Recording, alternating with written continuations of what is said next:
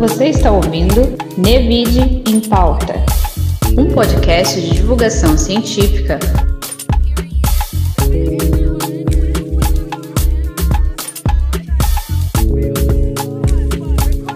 da série Sociologia dos Influencers.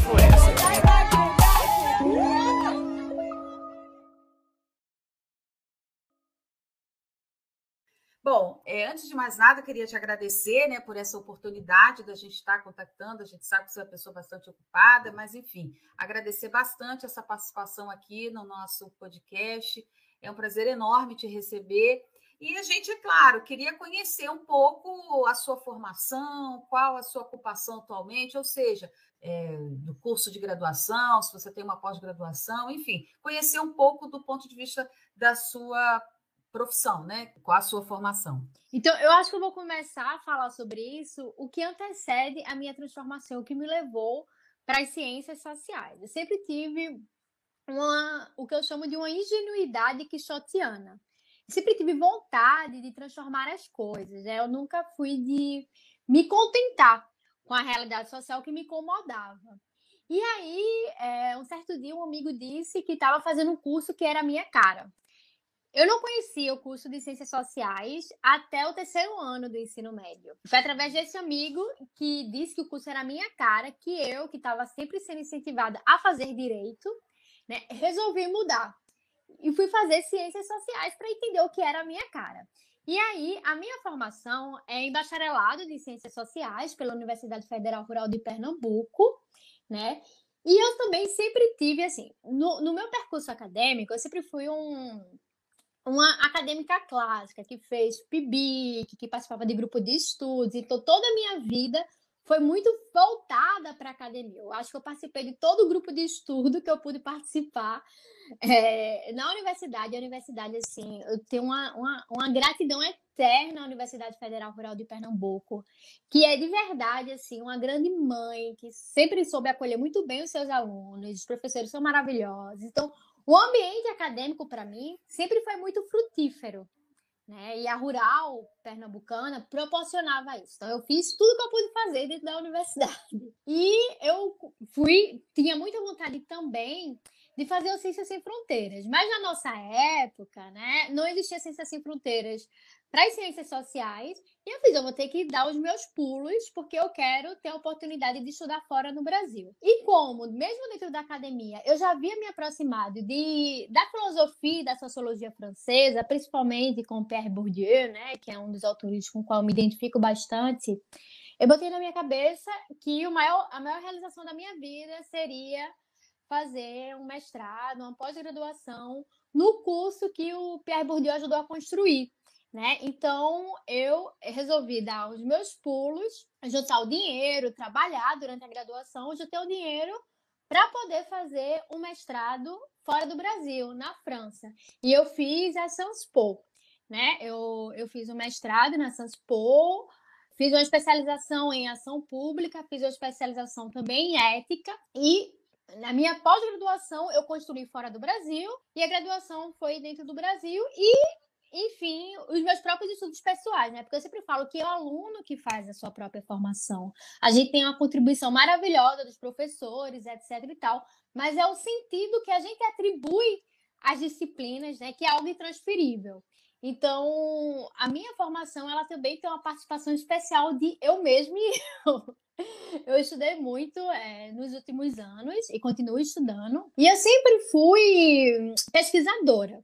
Então, eu comecei a pesquisar institucionalmente com o PIBIC aos 18 anos de idade, onde eu, dentro da Fundação Joaquim Nabuco, que é um estudo de pesquisa social renomadíssimo em Pernambuco, que foi o que me possibilitou, inclusive, desenvolver as minhas habilidades de pesquisa, e eu aperfeiçoei isso também, é, trabalhando em laboratórios de pesquisa na França. Então, hoje, a minha ocupação, né, eu continuo sendo professora, eu continuo sendo pesquisadora, mas eu sou uma grande entusiasta da educação. Para mim, é, a função da educação é a de transformação social. E eu sempre me senti profundamente é, incomodada que a sociologia e a filosofia ficavam muito restritos à academia. Então, era um assunto discutido por, por intelectuais que estavam ali naquele espaço e, e em contrapartida, a sociologia sempre foi uma disciplina que me animava muito, porque ela conseguia explicar as coisas que eu via né, na minha realidade, eu que vi na periferia de Olinda e tal. E, e a sociologia me possibilitava compreender as coisas que eu via, as desigualdades sociais, as relações de poder, né, a organização social. Eu conseguia compreender o que estava acontecendo pelo viés da sociologia. E quando as fichas caíam, eu ficava muito empolgada para querer compartilhar isso com todo mundo. Dizer, gente, olha, por isso que as coisas acontecem assim como elas acontecem. Né? É por isso que o mercado de trabalho é assim, é por isso que existe pobreza, é por isso que as relações sociais são relações de poder. E eu queria, eu tinha essa vontade de denunciar é, as coisas que eu descobria para todo mundo.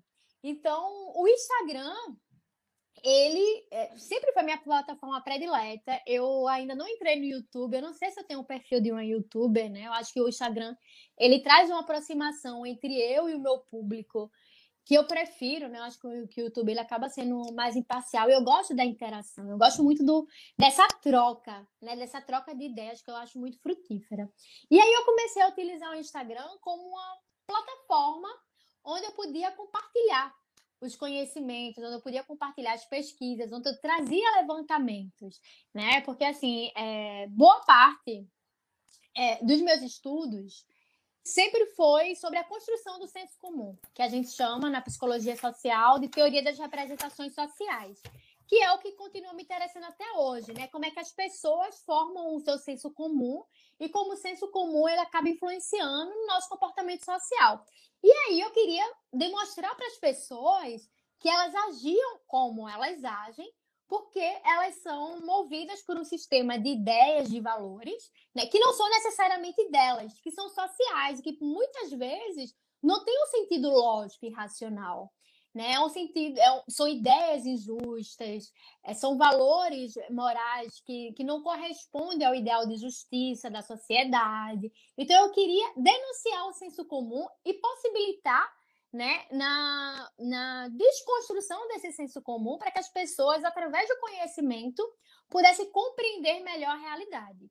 E aí eu fiz do Instagram essa plataforma, né? Eu falo, olha, o meu Instagram tem, tem lifestyle, né? Eu compartilho um pouco do que é a minha vida enquanto filósofa e socióloga, né? Porque eu acho que é, o intelectual é também um modo de vida.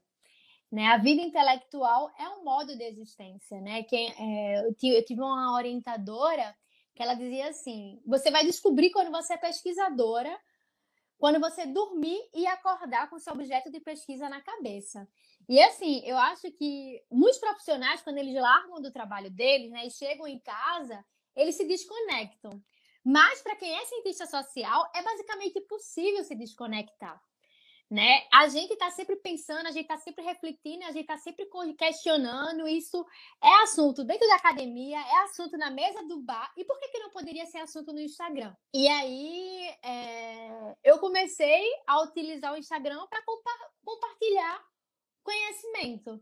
E aí as pessoas também começaram a me buscar para pedir determinadas orientações. E como é, eu, sempre, eu sempre fiz parte de projeto de pesquisa, então, então desde a graduação eu já orientava de forma privada alunos que tinham dificuldades em construir projetos de pesquisa, em fazer um artigo, em fazer seus TCCs. Então, eu já prestava uma orientação. Então, tinha muito aluno que já me procurava enquanto orientadora. E aí, eu comecei é, a criar uma espécie de demanda né? As pessoas elas confiavam no meu trabalho, confiavam em mim e me procuravam para que eu pudesse orientá-las. E isso acabou virando o meu ganha-pão.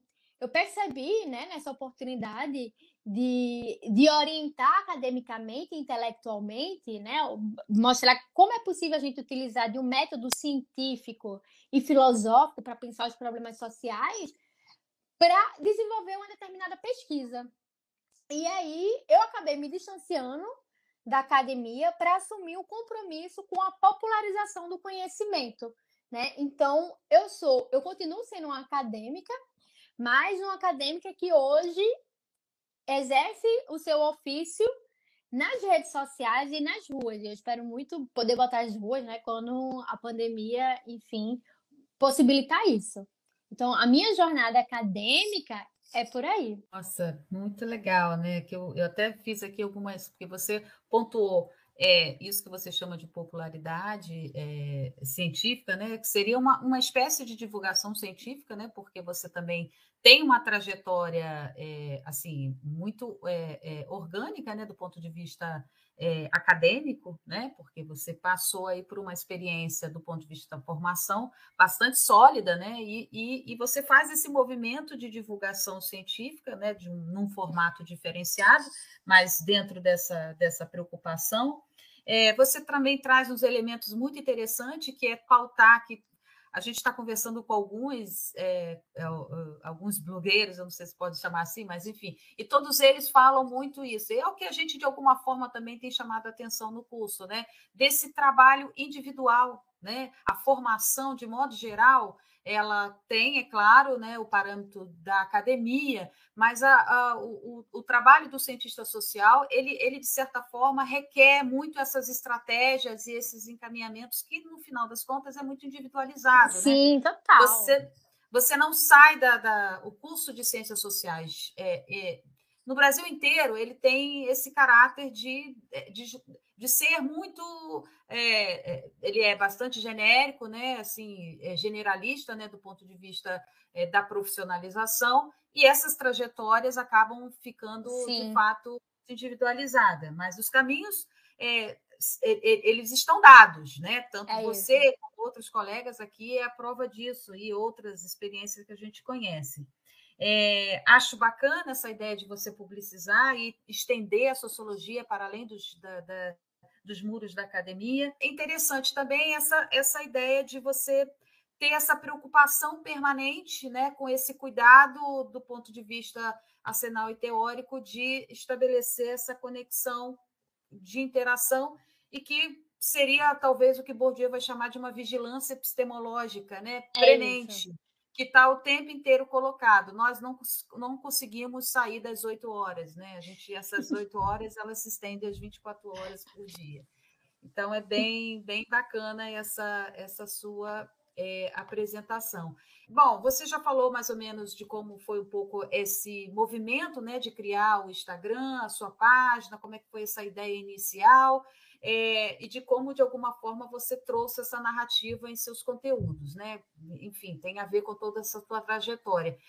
Mas, assim, mata a nossa curiosidade. Por que Petit Oiseau?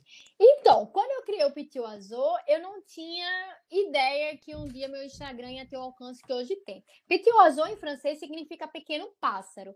E é uma alusão ao colibri. Eu não sei se vocês conhecem o, o, o conto do colibri né, que inclusive era um movimento que eu participava na França. O colibri é um pequeno pássaro que viu uma floresta pegando fogo e ele, por ser pássaro, tinha a oportunidade de escapar da floresta. Mas quando viu que seus amigos animais estavam encurralados, ele resolveu tentar apagar é, aquele incêndio pegando gotas com seu bico e jogando na floresta. Só que as pessoas dizem, nossa, mas você não vai conseguir apagar o um incêndio, né? Jogando gotinhas. Ele é, mas eu não consigo ir embora sem fazer a minha parte.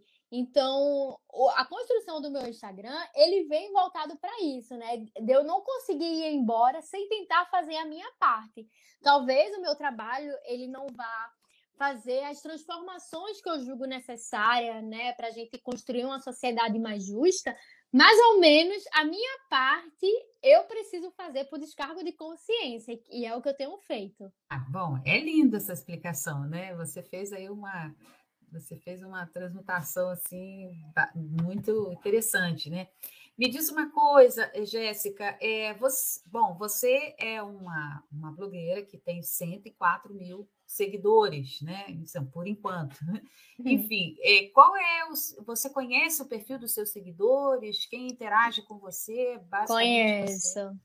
Conheço. Então, é, então, o, o, o perfil dos meus seguidores, 90% são mulheres. Eu acredito, inclusive, que a própria socialização feminina né, faz com que as mulheres acabem tendendo a se preocupar mais né, com a sociedade, como as coisas funcionam. tenham, tenham buscado mais sobre o autoconhecimento, sobre, enfim, né? A socialização feminina, acredito eu, leve as mulheres a se interessarem mais por tipos de conteúdo como o meu. E a maioria tem entre 25 e 60 anos. Assim, eu tenho muito. Assim, o perfil principal é entre 30 e 55. Ou seja, de mulheres adultas, muitas que já são, inclusive, formadas, já são graduadas, né, de diversas áreas. E aí eu percebo, caramba, assim, eu sou muito suspeita para falar que nos meus sonhos, né, eu acho que todo mundo deveria fazer ciências sociais. Eu acho que deveria ser uma espécie de curso obrigatório para a existência humana, né? Assim, deveria ser um curso que todo mundo deveria fazer antes de fazer qualquer coisa. E, e as pessoas, né? Eu percebo que as pessoas elas têm muita curiosidade porque é incrível que a gente não sabe, por exemplo, Rogéria, o que é de fato uma família. A gente tem ideia né, do que é uma família, mas quando a gente vai pensar sociologicamente a família enquanto instituição, o como ela foi formada, em cima de quais valores ela foi formada, como isso impacta nas nossas relações sociais. As pessoas elas ficam muito impressionadas. Então quer dizer que família não é só ter um pai, uma mãe, irmãos, falo, tá vendo? Né? A família enquanto conceito, né, enquanto instituição, ela tem um peso muito maior do que a gente imagina. Então, eu faço esse convite para que as pessoas possam pensar de forma teórica a própria existência, né? Eu tenho um, um lema assim que eu acho que quem pensar bem vive bem, que é um lema filosófico. Então, eu acho que as pessoas, quanto mais conhecimento é, as pessoas obtiverem, é, possam ter, me melhor vai ser para julgar a realidade, sabe? E isso vai impactar decisivamente no modo como elas vivem as suas próprias existências. É, a, a Rita von Hurt, ela fala que é, quem, quem lê, quem lê precisa de muito pouco para viver. Depois da leitura, né, a leitura ela é tão, ela é tão grandiosa, né, do ponto de vista da, de, de, responder a essas demandas, né, do próprio uhum. espírito, né? Uhum. E, de fato, fica muito pouco né, para a vida cotidiana, né? Porque é, ela, eu... ela preenche. É, eu vou além. Eu acho que não seja necessariamente a leitura, eu acho que é a linguagem. Né? Porque tudo depende da quantidade que se, do que se lê. Eu acho assim, nós, cientistas sociais, sabemos que linguagem é poder né? E, e para que a gente possa ter uma compreensão nossas, das nossas próprias emoções, a gente precisa de linguagem. Para a gente compreender como a realidade se manifesta, a gente também precisa de linguagem. E hoje, por exemplo, eu, eu tenho feito um grande retorno a, a essência da filosofia, né? A filosofia antiga que onde os filósofos se preocupavam sobre os conceitos das coisas e, e, e os conceitos, né? Compreender os conceitos é diretamente relacionado à linguagem. Nem toda literatura e nem toda leitura vai nos possibilitar compreender bem e adquirir uma certa linguagem que nos possibilite entender a realidade.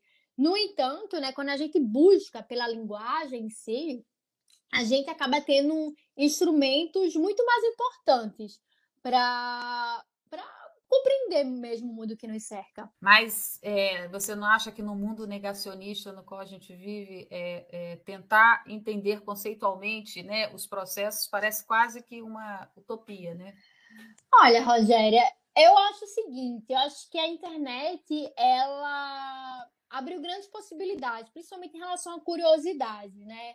esse momento trágico político que a gente vive no Brasil, ele também tem despertado a curiosidade nas pessoas que querem entender, né? O que quer entender o que é racismo, que quer entender o que é violência machista, que quer entender por que, que a pobreza acontece, né? O que é que faz um presidente. A gente, infelizmente, vive. Eu não digo nenhum país, eu, assim, eu tive a oportunidade de conhecer diversas outras culturas, mas e, e eu partilho da ideia que, o, que as pessoas elas têm uma ignorância intelectual muito grande, porque o nosso sistema de ensino quer formar uma mão de obra e não seres pensantes. Né? Então, a gente tem uma educação onde a gente é incentivado a reproduzir informação e não a questionar a realidade que nos cerca. Mas, mesmo assim, as pessoas elas têm buscado conhecimento, ainda que, por exemplo, hoje a gente percebe que existe uma ascensão do conservadorismo no Brasil. E junto com essa ascensão surgiram também, por exemplo, é, influenciadores conservadores que oferecem cursos para explicar porquê que o feminismo é um movimento que não deve ser aceito, né? Porque o feminismo, não sei o que lá. Mas percebam que mesmo o sucesso desses cursos e, e desses movimentos é reflexo de uma curiosidade das pessoas. No fundo, elas querem saber: será mesmo que o feminismo quer destruir a família? Eu preciso comprar o curso de fulano, de ciclano, para poder entender o que é o feminismo. Então, ou seja, as pessoas elas estão vendo que as mudanças estão acontecendo e elas querem entender o porquê dessas mudanças e o que são essas mudanças. Então, já existe sim, é, pelo menos assim, meu acompanhamento nas redes sociais é que as pessoas estão buscando, de fato, entender o que são essas coisas, né? O que é o feminismo, o que é direita, o que é esquerda, o que é pobreza, o que é violência, o que é racismo. Né? Então, isso é um, uma, é um certo retorno né, ao que a filosofia vai defender como a busca né, pela conceitualização, digamos assim. Uhum. Bom, assim, tanto na sua fala quanto também no seu conteúdo na sua página, a gente percebe muita densidade conceitual, né? Enfim, como é que você elabora e coordena todo esse conteúdo na sua página? Você tem uma equipe? Como é que é? Como é que você Não. trabalha? Assim, Hoje eu tenho, né, uma assessora, que é o que faz o intermédio entre pessoas que querem contratar os meus serviços, o meu trabalho, me convidar para podcast, para live, porque eu realmente não dou conta de responder todas as mensagens. Então eu tenho uma assessoria de comunicação, né? Porque se eu for responder as mensagens de todo mundo, eu não faço mais nada da minha vida. Mas o meu conteúdo e a forma como eu penso o meu Instagram é tudo feito por mim mesma. Eu digo que ele é é um, é um organizado flexível. Eu trabalho com um, três meditações, né? Que é a meditação sobre a sociologia política, onde eu trago os conceitos né, da sociologia para que a gente possa pensar como a sociedade funciona. Eu trabalho com a ética, né, com a meditação da ética, que é a ciência da felicidade, que nos possibilita fazer uma meditação sobre quem nós somos e por que nós somos quem nós somos, né? Então a ética ela é voltada para o autoconhecimento e uma meditação sobre a filosofia da história e a história da filosofia. Ou seja, o que, que a gente pode tirar de lição e de sabedoria né, da história da humanidade, desses pensadores e pensadoras né, que, que, que atravessaram os nossos séculos. Então, ou seja, é uma tentativa de compreender a realidade, uma tentativa de compreender né, quem nós somos enquanto sujeitos sociais e uma tentativa de aprender com todos esses pensadores e pensadoras. Então, eu organizo o conteúdo que eu produzo no Instagram com, esse, com essas três linhas de pensamento, tá? Que, que eu acredito que, que são holísticas e se complementam, porque eu acredito e defendo muito a questão do pensamento complexo. Né? Para mim, quando é, se é cientista social, é quase impossível não perceber que a realidade é muito mais complexa do que imagina a nossa vã filosofia. Né? Então, eu tenho, eu tenho sempre tentado fazer uma dialética entre diversos pensadores e romper um pouco com esse maniqueísmo. Né? Eu não curto muito, eu digo, olha, é, uma filósofa de verdade, ela vai se identificar com a filosofia, né? A filosofia enquanto disciplina. Então, assim, eu tenho muito cuidado para não ficar presa a uma única abordagem né, das ciências sociais, porque eu, eu acho que acaba empobrecendo um pouco a compreensão de como a realidade se manifesta. Então, eu tento fazer um, uma grande salada, um grande banquete com várias teorias, porque eu acho que cada teoria e cada abordagem pode servir mais ou menos do que outra para compreender um fenômeno social? E, bom, essa é uma pergunta, assim, é, que envolve um certo constrangimento, mas, assim, é uma curiosidade, né, de todo mundo, porque uhum. é um trabalho tão, é, assim, né, é, é tão famoso no, na página, enfim. É, você ganha dinheiro fazendo esse ah, trabalho? Eu ganho, eu ganho muito dinheiro com, com as ciências sociais. É muito engraçado, né, porque existia... Eu nunca tive esse medo mas existia um medo da minha família e da escola muito grande, né? De que eu não conseguisse me bancar financeiramente. E hoje eu me banco muito melhor do que se eu tivesse seguido, digamos assim, uma profissão tradicional como medicina. E eu faço o que eu acredito, e eu faço o que eu gosto, e eu acredito no, poder transformador do meu trabalho. Então é maravilhoso, né? Unir o útil ao agradável, me identificar com o meu próprio trabalho, ou seja, hoje eu sou uma pessoa que não vive a alienação do trabalho, como discutiu Marx, né? Eu me identifico de fato com o produto do meu trabalho, porque eu participo de todo o processo dele. Então, nesse processo, eu me realizo enquanto ser humano. Então, e isso faz com que eu também possa pagar muito confortavelmente o meu modo de existência. Né? Então, sim, eu ganho, ganho dinheiro hoje com a internet. Ótimo. É, mas você falou também que é professora, né? Sim, mas eu sou professora dos meus próprios cursos. Eu rompi com o vínculo acadêmico para me dedicar exclusivamente a, aos meus cursos, ao Instagram, à produção de conhecimento, às palestras, ah, etc. Certo. É, no caso, é, você falou já um pouco como é que você elabora esses conteúdos. Então, eles, eles são temas aleatórios ou você é, é trabalha abordagens conceituais e teóricas na narrativa? É, você tem uma seleção própria? É intencional ou acontece de uma forma muito sistematizada? Os dois. Então, os dois. Eu, eu sou uma pessoa muito metódica, né? Eu sou professora de metodologia. Então, é, para mim, as coisas têm início, meio e, meio e fim. Eu fico muito preocupada com isso, né? Para mim, tem que ser início, meio e fim. E, e sim, assim, tem alguns assuntos que são mais sensíveis. Falo, nossa, esse assunto e as pessoas também me demandam, Jéssica, explica tal coisa, olha o que aconteceu, comenta sobre isso e tal. Então, tem essa demanda do meu público que pede para eu fazer alguma análise, discutir isso, mas tem também a minha própria demanda. Né? Como, por exemplo, é, nos últimos anos, eu tenho dedicado muito meu Instagram para discutir sobre a racionalidade neoliberal, o impacto dela no nosso modo de existência e como é que a gente pode, a partir da ética do cuidado de si, conforme propôs o Foucault, inspirado em filósofos antigos, né? Porque eu acho genial que, não, que, o, que o Foucault tenha dado essa virada. E como é que, a partir dessa ética do cuidado de si, a gente pode promover uma transformação individual e também coletiva? Porque eu que, que também, enquanto acadêmica, fui muito militante política, né? Então, é, em toda a minha graduação e pós-graduação, eu sempre me envolvi em movimentos sociais, em DCE, em DA, sempre tive nas discussões e tal. Eu sempre tinha um determinado incômodo é, sobre como a gente se organizava socialmente. Eu percebia que, mesmo dentro das militâncias, existia um adoecimento emocional e psíquico que não possibilitava que a gente pudesse construir coisas positivas e novas. E, co e, construir coisas positivas e novas sempre foi, de fato, o meu norte. Eu sempre penso, nossa, que, que gente, como é que a gente pode fazer para aperfeiçoar isso? E aí, quando eu comecei a estudar os filósofos antigos, né, e o próprio Foucault, que eu dei esse start, assim. Então, eita, eu acho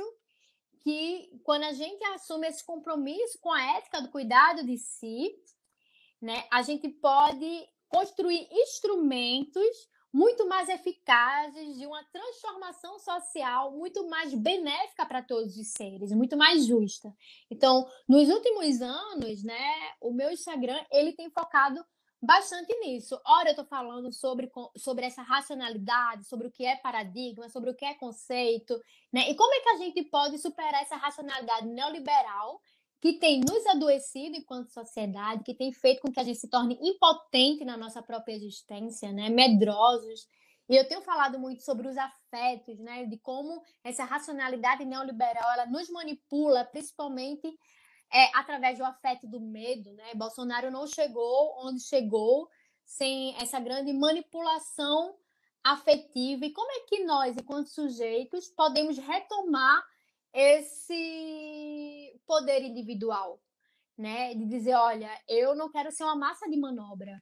Eu quero ser uma sujeita ativa e crítica. E para isso, eu, Jéssica, enquanto socióloga, enquanto filósofa, acredito que a ética do cuidado de si, junto com o pensamento crítico, são urgentes e fundamentais para a gente resistir né, a, a, toda essa barbárie que a gente tem, tem vivenciado e poder, a partir disso, construir novos modelos de existência. É muito bacana porque essa sua abordagem, ela traz uma, uma, uma experiência muito interessante de um exercício é, do ponto de vista metodológico, muito interessante para os alunos, os licenciandos, de modo geral, de ciências sociais, porque normalmente existe uma densidade conceitual e teórica muito grande, muitas leituras, tal, e que, mas os alunos, de modo geral, eles têm muita dificuldade de fazer essas associações com a realidade. E você brinca com isso, né, na, na sua página. Você faz isso de uma forma assim, o tempo inteiro. Você está trazendo conceitos, você está trazendo teorias, você está trazendo de fato uma análise sociológica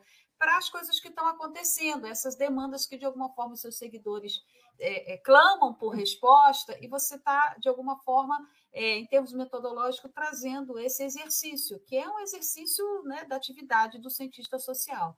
Então, nesse sentido, é muito interessante esse seu trabalho. É, Jéssica, me diz uma coisa: você tem ideia do, desse alcance que você, de alguma forma, representa para muitos jovens né, do ensino médio, jovens do próprio, enfim, da própria universidade?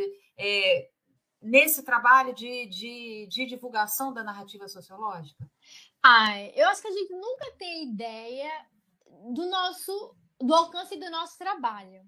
Né? Geralmente é sempre o terceiro que vai denunciar isso para gente. Eu, eu, assim, eu tento não me apegar aos números, eu me apego à qualidade do meu trabalho, mas eu não, eu não consigo, assim, visualizar ainda o impacto dele na vida das pessoas. Eu tenho, obviamente, vários depoimentos, etc e tal, mas, assim, para ser bem honesta, eu não consigo ter muito noção, né? Mas eu acredito que ele, ele é benéfico. Mas, assim, eu tenho, eu tenho um lema existencial e filosófico que é a prática do Karma Yoga, que é um conceito que é herdado do, do hinduísmo, né, a partir do Bhagavad Gita, que vai defender de uma ação justa desinteressada. Então, eu ajo com justiça e de forma desinteressada. Eu tento não me apegar aos resultados do meu trabalho. Eu faço o meu trabalho né, pela crença que eu tenho nele e eu procuro me realizar no meu próprio trabalho e não nos resultados dele, né? Mas eu acredito que sim, que tenha que ele tenha um, possa ter um alcance significativo, eu espero que tenha, mas eu não tenho consciência dele, digamos assim. E o que, que representa esse seu trabalho no mundo virtual, como as redes sociais, em que, em que os domínios dos conteúdos são acessados por um público mais diferente possível, né? Porque a gente não tem limite né, com relação a, a esse acesso. É, você acredita que isso que você né, apresenta na, no, na sua parte seria um tipo de sociologia pública? Ah, e talvez seja assim uma sociologia pública. Porque assim, eu eu sou o primeiro autor da sociologia que eu conheci foi o Karl Marx, a partir de uma frase que me tocou ainda no ensino médio, quando eu estava estudando a relação de Marx e, e, e Malthus, né? Que Marx dizia que existiam bastante filósofos para interpretar a sociedade, que agora o que interessavam eram filósofos capazes de transformar a sociedade. E essa frase, quando eu era primeiro, segundo ano, né, quando a gente está no auge dos hormônios, querendo transformação e revolução social e tal, essa frase me pegou com muita força. Né? E eu falei, nossa, então é isso que a gente precisa, de pessoas que sejam capazes de pensar e de transformar a realidade. Então, eu, eu sempre vi, tanto na filosofia quanto na sociologia, disciplinas práticas. Né? Eu vejo, de fato, uma praxe nisso. E, e essa sociologia pública, eu acredito, pelo menos no modo como eu tento conduzir o meu trabalho, que seja um instrumento da praxe mesmo. E o próprio Bourdieu ele vai defender isso também, né? O Bourdieu ele vai falar sobre o ofício do cientista social, ele que foi que tinha determinadas críticas, mas que no final da vida se foi um grande militante, né? Então, o cientista social que não está engajado de fato com a transformação da realidade social, né? O que é que ele tem feito com o seu próprio trabalho? Então, eu acho assim que a gente tem produzido muito conhecimento, conhecimentos assim importantíssimos, mas a gente precisa agora colocar em prática esse conhecimento. O cientista social, e, para mim, suspeito para falar, é uma das profissões mais importantes que existem. Olha o poder que nós temos né, de compreender como é que as coisas funcionam, como a sociedade se organiza, como é que, que a ação social ela é coordenada. Então, assim, se a gente não utiliza esse conhecimento teórico para poder transformar a realidade, para que serve esse conhecimento pelo conhecimento? Então, o objetivo do meu trabalho é esse, é que as pessoas possam ter acesso a esse conteúdo e possam ver neles um sentido prático de transformação da realidade social. E no caso, bom, é, apesar do seu trabalho ser né, grandioso, né, enfim, os seus seguidores né, revelam isso, é, e a gente conversando com você percebe toda a densidade conceitual, a preocupação metodológica, né, e, enfim é, e a dignidade intelectual que você explora o seu trabalho, é, mas, enfim, é, o, o, mundo da virtualidade, ela expõe né, de tal forma a, a, as nossas colocações, de modo que existe uma cultura do cancelamento. Até uhum. que ponto você, você se constrange ou fica atenta a essas questões? o que, de certa forma, significa, na construção dos sujeitos no ambiente da virtualidade, nas redes sociais, esse papel que você desenvolve? Rogério, eu tenho posicionamentos bem críticos a partir da cultura do cancelamento. Eu acho que qualquer sujeito que resolva pensar vai ser expulso de algum paraíso, né? E aí, o cientista social que se predispõe a questionar, ele é expulso de milhares de paraísos, né? Porque ele tá tocando na ferida, tá incomodando, tá desconstruindo identidades, porque é o nosso senso comum que também constrói a nossa identidade social. Então, muitas vezes, aquilo que eu estou falando acaba confrontando o ideal que a pessoa tinha de si mesma. É muito doloroso abrir mão, né, de todos esses preconceitos, de todas essas ideias errôneas, etc e tal. E então ó, quem não foi cancelado em algum momento da sua vida, não pensou, né? Por conta própria e não ousou falar. Então, ou seja, quem ousar pensar e ousar falar vai incomodar em algum aspecto, né? Então, assim, eu acho que é preciso que a gente faça o grande filtro. Primeiro, que a ciência ela não pode ser construída fora da dialética. E a gente sabe que a dialética ela é por natureza conflituosa. É o grande choque de ideias. Né? Na academia, a gente está confrontando ideias, métodos, resultados. Então, a gente só pode produzir o conhecimento a partir de fato dessa confrontação. Então, as ideias diferentes não me incomodam. Muito pelo contrário, né? Eu acho que é uma excelente oportunidade para a gente é, ter um olhar mais apurado sobre como a realidade é constituída. E outra coisa também é que a gente precisa entender que tem muita projeção nas redes sociais, muita idealização, né? Então, ou seja, a influenciadora e o influenciador é, ele acaba recebendo uma projeção muito grande dos seus seguidores. Eu falo, gente, tem muita projeção materna, por exemplo, gente que vai projetar a mãe no influenciador, na influenciadora, que vai projetar o mestre, né? É, a dialética é, senhor escravo, ela está sempre presente. Então, as pessoas elas têm de certa forma preguiça de pensar e precisam que alguém pense por elas. Então, ela vai projetar o mestre no influenciador. Então, o que o influenciador vai dizer é a verdade universal para ela. Então tem muito disso. A sociedade ela é muito complexa e eu tento não me identificar com isso. Né? Então, ou seja, tem gente que vai me idolatrar, né? E tem gente que vai me odiar. E nos dois casos são projeções. E não é da minha responsabilidade o modo como as pessoas se projetam em mim. Né? O que é da minha responsabilidade é o meu trabalho. Eu respondo por ele. O que as pessoas fazem com isso já não é problema meu, já não é da minha esfera. Atualmente, a questão da liberdade de, de expressão tem crescido muito, né, de, diante de vários conteúdos violentos e que, de alguma forma, é, atentam né, contra a integridade das pessoas, seja, enfim, é, qual, qualquer que seja, né?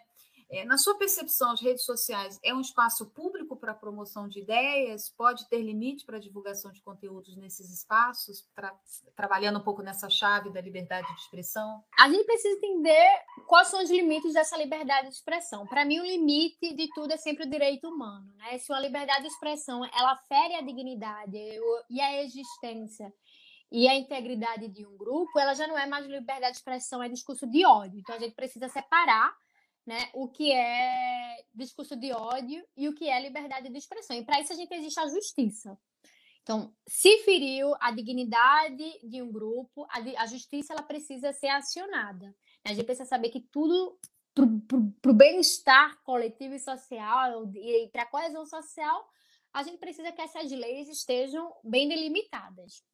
Então, o limite que eu faço é esse, né? Mas, assim, pensando sociologicamente, Rogério, utilizando o próprio Bourdieu, apesar do conhecimento ser algo público, né, nessas plataformas, a gente precisa se, a gente precisa pensar quem são as pessoas que estão se interessando por esse tipo de conteúdo? Ora, é verdade que meu conteúdo é público, qualquer pessoa vai acessar, mas para acessá-lo é preciso querer. E quem é que quer esse conteúdo? E a gente sabe que o querer, ele é também socialmente construído. Então, é verdade, meu conteúdo, ele, ele é carregado de um capital cultural que se for bem absorvido, vai possibilitar, né, que vários seguidores e seguidores, que meu público possa se desenvolver, né, enquanto sujeito, etc e tal. Mas por que é que existe uma parcela da população que não tem acesso ao meu conteúdo, mesmo ele estando público? Então, é um conteúdo que é público, mas que não vai ser acessado por todo mundo, porque é preciso querer,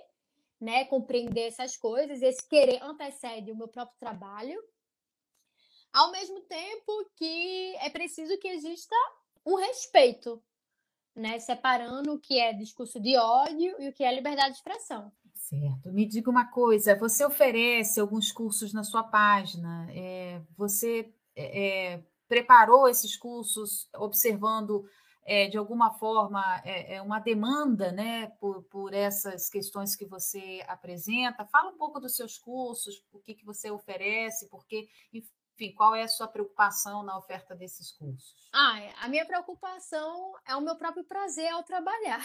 Eu, eu, eu dou cursos que eu acredito no conteúdo, que foram assuntos importantes para minha vida. Por exemplo, hoje eu, eu dou um curso sobre a construção do pensamento científico, né? Que é muito mais um curso voltado para a formação de intelectuais, principalmente de mulheres na academia. Como é que a gente pode utilizar do método científico e filosófico para pensar um trabalho acadêmico, por exemplo, porque a gente tem muito curso sobre técnicas, né, que explica o que é uma introdução, o que é uma hipótese, mas ninguém explica como construir uma hipótese, como questionar, como problematizar, como pensar.